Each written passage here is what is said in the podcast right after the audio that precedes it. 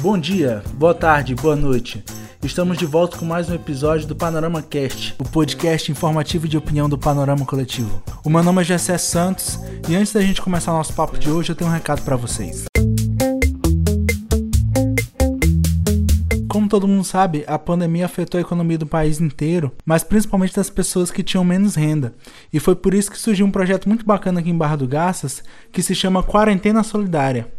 O objetivo do projeto é recolher alimentos e itens de higiene e de limpeza para ajudar as famílias mais necessitadas da cidade. Então eu queria pedir uma ajuda para vocês que estão me ouvindo agora. Enquanto você me escuta, abre o seu Instagram e siga o arroba Quarentena Solidária 5. Assim você tem acesso a todas as informações de como pode contribuir para essa causa. Aproveita e segue a gente também lá no Pan Coletivo, valeu? Vamos pro papo de hoje. É, galera, a gente está de volta com um formato um pouco diferente. Estamos gravando à distância por causa da pandemia. E hoje eu vou conversar com um grande amigo meu que é jornalista, produtor de eventos e empreendedor. Lucas Iglesias. Como é que você tá, meu querido? Tudo certo? É um prazer enorme te receber aqui no nosso humilde podcast.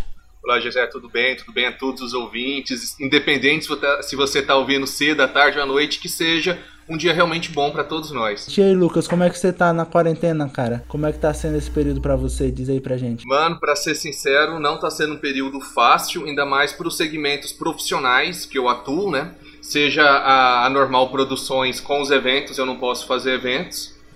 Em, uhum. em relação à minha vida como jornalista, você também está passando por isso, a gente está enfrentando dificuldades para poder ter acesso à informação do que realmente está acontecendo. É, como jornalista, eu atuo no portal Holofote Digital. Então, nesse portal, a gente busca tentar atualizar as pessoas, só que enfrentamos dificuldades além da parte financeira, né? Porque a primeira coisa que o empresário corta são os anúncios publicitários na mídia, né? Sim. Mas tirando isso, Gessé, com a família tá de boa. Então, na verdade, quando eu te chamei, é, o que eu tinha em mente era justamente isso, pela nossa proximidade de situação, né? Porque, para o pessoal que não sabe, é, eu trabalho com um veículo independente, que é o Panorama Coletivo, né? Que inclusive é quem produz esse podcast. E o Lucas também trabalha num veículo independente, que é o Holofote Digital. Então, Lucas, eu já quero te fazer a primeira pergunta, que é relacionado à nossa profissão enquanto jornalistas de jornais independentes. Porque a gente sabe que isso já é por si só é, uma dificuldade né, em você fazer jornalismo de forma independente e que agora está agravada por causa da pandemia. Eu queria saber se tu concorda comigo e como é que tu está fazendo para fazer esse teu jornalismo independente aqui no Araguaia. Concordo, Gessé. Inclusive, nesse período de pandemia, a gente tenta evitar ao máximo fazer as entrevistas pessoalmente. Eu sou uma pessoa que eu tenho um problema respiratório, então sou também do grupo de risco, então eu tento buscar a informação por telefone, pelo WhatsApp, eu tento marcar o máximo possível dessa maneira online com as nossas fontes.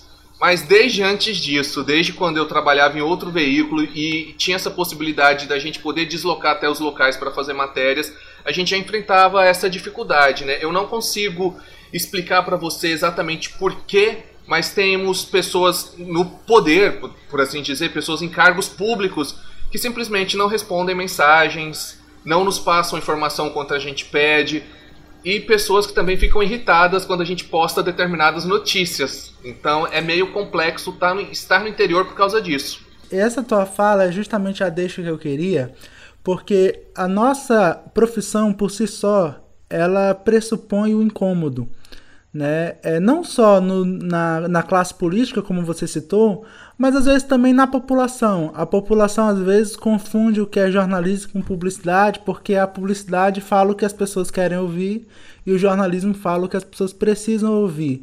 Muita gente ultimamente tem levantado aquela questão assim: ah, o jornalismo só fala notícia ruim porque notícia ruim que vende, né? Por que, que as pessoas não falam o número de recuperados de Covid-19, só falam o número de contaminados e o número de mortos? E isso nos leva a um, uma certa perseguição do nosso setor. É o nosso trabalho informar as pessoas, levar aquelas informações que são tristes, que às vezes são realmente desmotivadoras, mas é o nosso trabalho. E aí acontece que às vezes nem a população entende, muito menos a classe política tem essa compreensão com a gente. A prova que a gente tem é, são os relatos dos jornalistas que trabalham no interior do país, né, como é o nosso caso, o meu caso e o teu, e também o que a gente observa no cenário nacional. Ano passado, eu não sei se tu já está ligado nesses dados, mas a cada três dias o presidente do país fazia um ataque à imprensa, a um jornalista ou a um veículo, alguma coisa assim. E aí a gente vê que chegou a tal ponto que recentemente, já depois que, que começou a pandemia, Alguns veículos deixaram de fazer a cobertura no Palácio da Alvorada porque os apoiadores do presidente iam para lá e ficavam enfrentando os profissionais. Tu já deve ter visto alguns vídeos que circulam do pessoal da Globo fazendo alguma, alguma gravação, aí chega alguém, toma o um microfone ou começa a gritar para intimidar. Eu queria saber de ti, cara, como é que tu analisa esse cenário todo? Como é que tu consegue lidar, tu consegue processar tudo isso? Se tem te causado é, alguma ansiedade, alguma preocupação em exercer a tua profissão nesse sentido? Sim, olha, mano, é, para ser bem sincero com você, muita preocupação, muita preocupação mesmo, porque eu já sofro alguns ataques nas redes sociais pelos haters, acredito que o panorama também deve sofrer, porque sim, sim. a gente não agrada todo mundo. E, e, isso vem se tornando uma maneira muito agressiva. Não são pessoas que argumentam com você. Em relação ao que acontece na Alvorada, o que o presidente faz, ele legitima os seguidores deles, dele a fazerem isso. Porque quando ele trata um jornalista mal, o exemplo que ele passa para aquele que está seguindo ele é que é assim que tem que ser tratado o jornalista. De forma descortês, de forma bruta. Eu, eu conversando com, com alguns amigos também, a gente teme que logo agressões físicas serão cotidianas. Aconteceram já em algumas manifestações contra jornalistas, mas a minha teoria é que caminha para ser cotidiana e até mesmo ameaças mais mais complexas ainda, ameaças à vida desses profissionais. Eu, o que eu não entendo, eu, eu, quando você fala sobre isso, eu fico até nervoso, porque são situações que eu passei nas últimas semanas. Eu postei uma matéria recentemente e alguns haters políticos me ligaram, mano. Chegaram a ligar para mim de madrugada perguntando por que, que eu postei determinada matéria sem falar com eles antes. Ora, por que eu deveria hum. falar com eles antes. Qual é o sentido disso?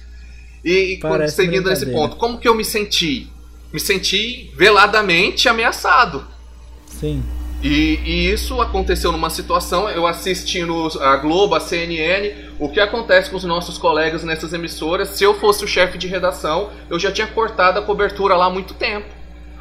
Porque me Sim. diz, que culpa tem o profissional, o repórter, vamos lá, o cara odeia a Globo, odeia o quê? A linha editorial da Globo, aquele jornalista da Globo, o que é que ele odeia necessariamente da Globo para agredir o jornalista que tá lá cobrindo e fazendo o trabalho dele?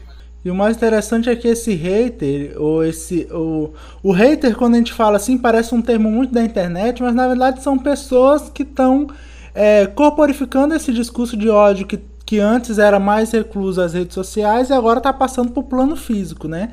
É, essas pessoas que trabalham assim com, com esse ódio contra a imprensa, é, na verdade é, é, o ódio ele é irracional. Né? Você percebe que quando eles falam assim, ah, a Globo, mas a Globo não é uma pessoa, não é uma pessoa que você pode apontar e falar assim, olha lá, a Globo fez isso.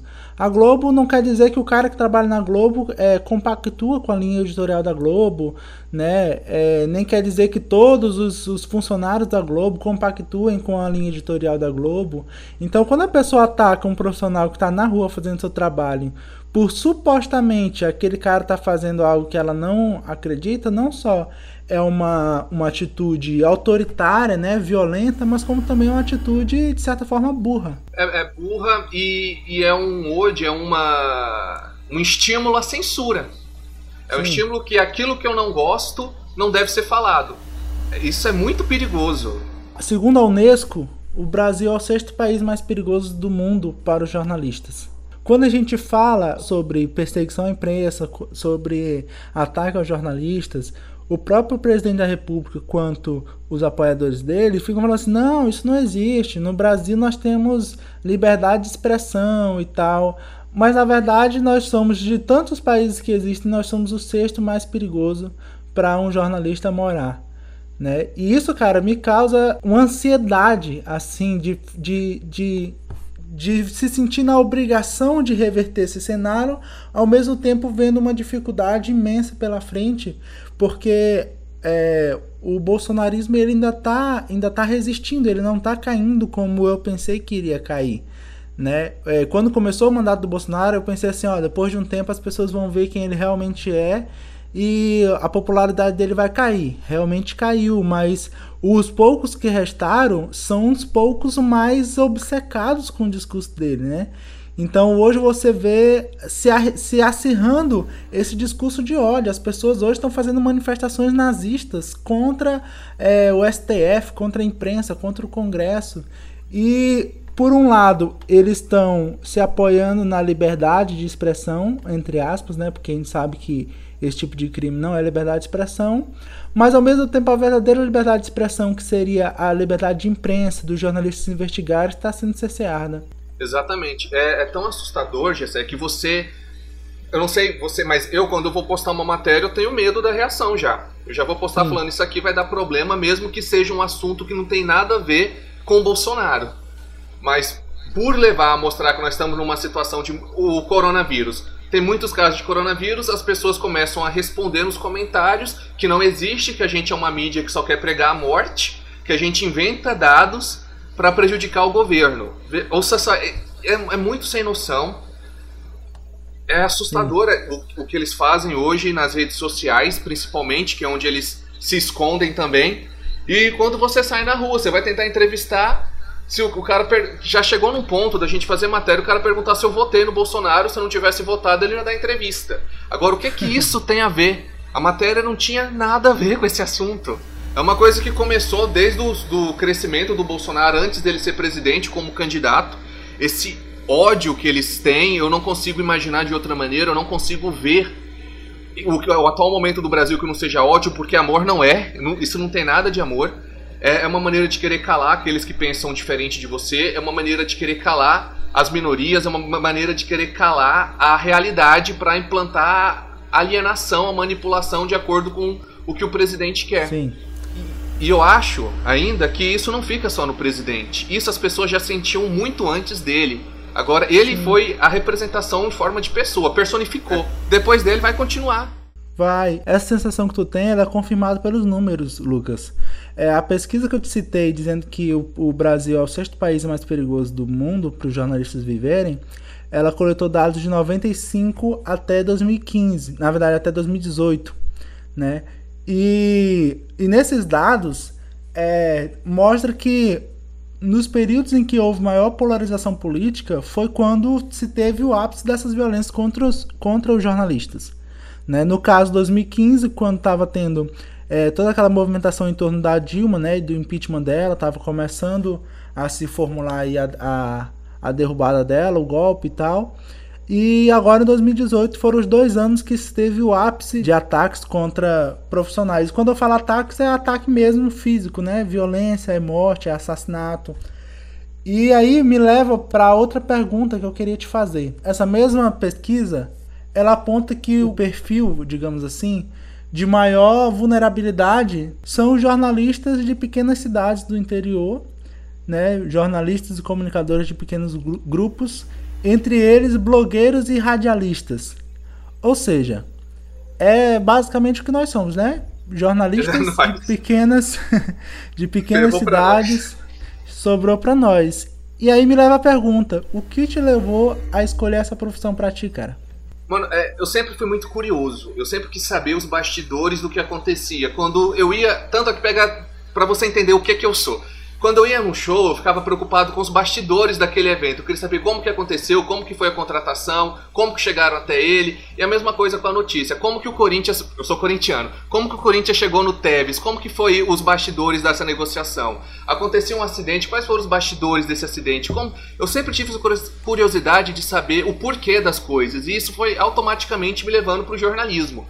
Na época, é, não tinha jornalismo na Barra. Quando eu tinha 17 anos, que eu terminei o ensino médio, Aí eu comecei a fazer ciência da computação, logo eu vi que eu não tinha afinidade nenhuma com aquilo, e no, logo no ano seguinte chegou o curso de jornalismo. Então já, já era apaixonado antes, minha família não deixava eu ir embora. Consegui, graças a Deus, passei no vestibular. Na época não era o Enem, era vestibular. Eu tô falando assim como se fosse mó velho, né? Mas isso era 2008, gente.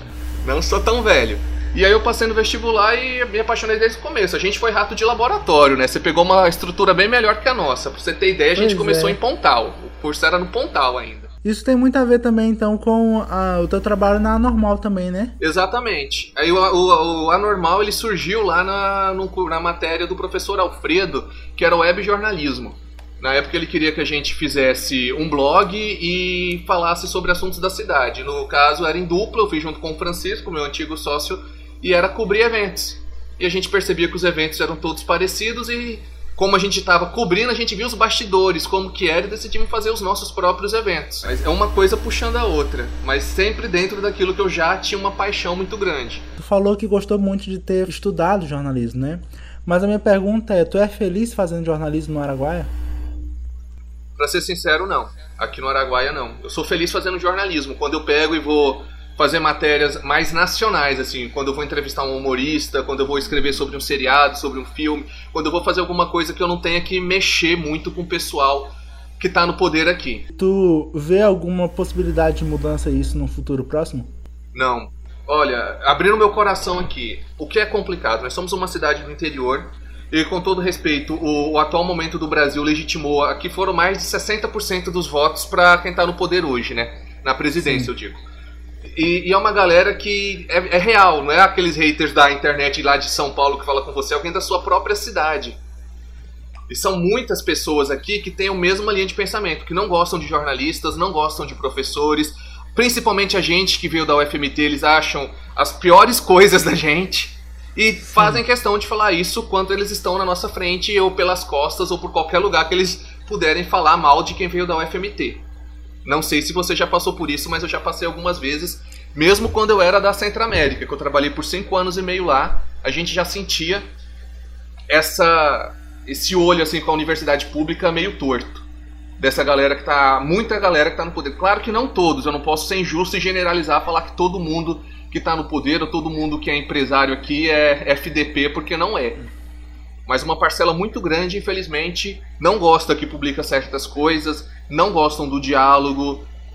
Você já deve ter passado muito por isso. Eles intimidam, até economicamente falando, principalmente para mídia que trabalha com, com empresas que anunciam. Se uma empresa deixa de anunciar, um impacto financeiro para a empresa, seja uma Centro-América, seja um holofote digital, seja um panorama coletivo, todo anúncio é um anúncio importante para a empresa. E se a gente deixar de falar alguma coisa por causa de anúncio, complica muito a nossa credibilidade, mas também a nossa parte financeira. Eu não sei se pode falar palavrão aqui, se você vai censurar, mas já xingar de desgraçado, FDP, falaram que eu era um imbecil, um retardado, alguém que não sabia o que estava fazendo, um idiota metido a intelectual que não sabia o que escrevia, que jornalismo não é futuro para ninguém, e palavras mais pesadas nesse estilo, até mesmo em comentários, em postagens nossas. Então, se pesquisar um pouco, a gente, eu não sei se a pessoa pagou, mas é capaz de encontrar ainda algumas dessas ofensas. Tanto que no, na época que teve uma vez teve uma confusão muito grande com uma dessas pessoas, pessoas falavam comigo no privado, olha, eu sou advogado, se você quiser a gente pode entrar com uma representação com isso. Cara, eu acho tão infantilidade quarta série, não sei se você entende, tão bobeira um cara falar essas bobeiras pra você, tão infantil, tão baixo da parte dele, porque é uma discussão, eu acredito que eu já ganhei, porque eu entrei nos argumentos, ele entrou na ofensa. Se ele entrou na ofensa, então ele não tem o que falar. Entendi. Hoje mesmo tu publicou um vídeo na internet, lá no, no Holofote Digital, que falava um pouco sobre isso, né? Que tu fala é, sobre as pessoas usarem a liberdade que elas têm para falar é, para o bem ou para o mal, né? E num aspecto geral, pelo que tu observa na sociedade, tu acha que a galera usa mais pro mal ou mais pro bem? Pra interesse próprio, não importa se é pro bem ou se é pro mal. Entendi. E é com essa resposta que a gente vai encerrar nossa entrevista. Mas pra mim é sempre uma honra, cara, te entrevistar, é sempre uma honra bater um papo contigo. E muito sucesso também pra ti, cara, em todo o trabalho que tu fizer. Valeu, mano, eu agradeço, eu também desejo tudo de bom pra você. Já quero deixar um convite aqui pra gente gravar um especial pro Holofote de Política e já deixar esse convite pra você ser um dos nossos próximos convidados. Valeu, mano, aquele abraço. Valeu, até mais. Pessoal, espero que vocês tenham gostado do nosso papo de hoje. E se vocês tiverem alguma sugestão de temas ou alguma sugestão de entrevistados para mandar pra gente, manda lá no arroba Pan Coletivo no nosso Instagram. Segue a gente lá, acompanha o que a gente tá fazendo, beleza? Vamos ficando por aqui hoje e até a próxima. Aquele abraço.